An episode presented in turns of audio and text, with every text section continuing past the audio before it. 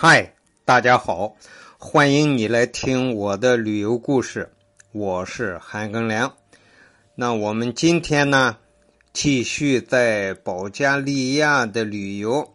我们是到了保加利亚的首都索菲亚，我们住的酒店呢叫 Peter Pan Hotel，是在保加利亚市中心的位置。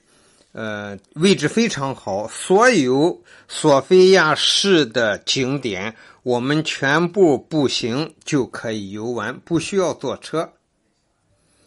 在保加利亚首都索菲亚最中心的位置，有三座建于五十年代的苏联式大楼，这三座啊特别显眼，是地标性建筑。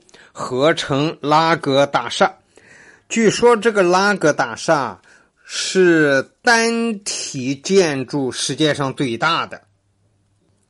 这几个建筑呢，带有典型的苏联特征。在共产党执政的时候呢，是社会主义辉煌的象征。现在共产党不执政了，是一个现代的回忆。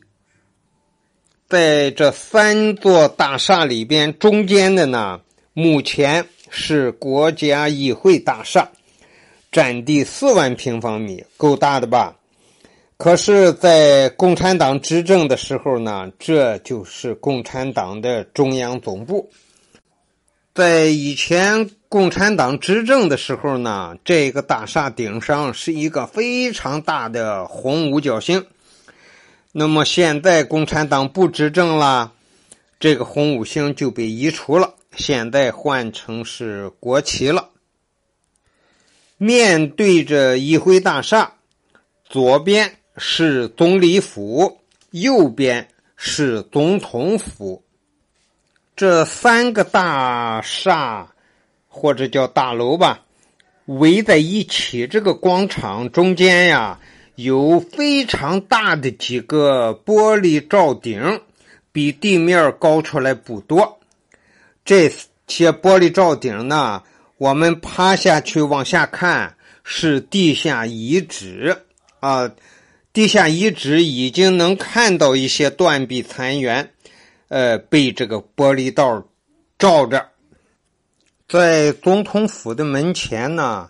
和欧洲很多国家都有这个传统，就是正典的卫兵换岗仪式。这个换岗仪式啊，也是他们穿着民族服装，那几个士兵穿着民族的服装，然后进行一些换岗仪式的交接。嗯，不能说非常好看，因为各地都有一些好看的卫兵换岗仪式。反正这就算是保加利亚的特色吧，呃，很多人都能看到这个换岗仪式。沿着这个主街继续往前走，呃，就到了一个十字路口，非常大的一个十字路口。十字路口的对面有一个高高的柱子，柱子顶上有一个女神，这就是。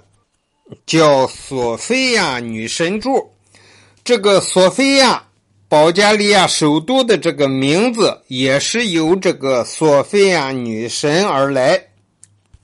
以前啊，这个位置立着一个列宁像，但是后来共产党倒台之后呢，这个列宁像就被移除了，换上了这一个历史上有传统的。索菲亚女神柱，这个索菲亚女神呢，右手拿着一个花环，左手的胳膊上站着一个和平鸽。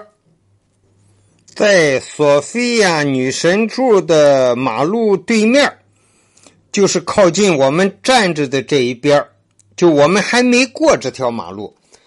那么这边呢，往右手边看。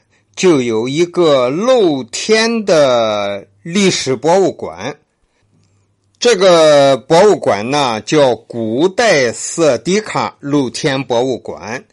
这个公元前索菲亚呀，被罗马帝国占领的时候呢，就被命名为呃色迪卡，然后逐渐发展起一个城市来，建了城墙，建了四个城门，啊，还有很多东西。而现在呢，这些东西已经低于地平面了。被考古人员发掘出来呢，已经还是只剩下一些地基，剩下一些断壁残墙。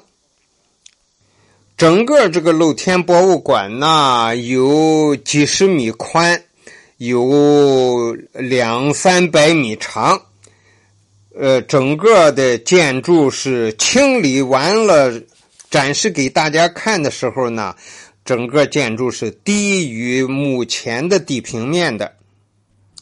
站在色迪卡露天博物馆旁边的平台上呢，呃，往前看就能看到一个清真寺，呃，大大的圆顶，一个高高的尖塔。这个清真寺呢，叫班亚巴什清真寺。是土耳其奥斯曼帝国统治保加利亚时期呢建成的，它建于一五七六年。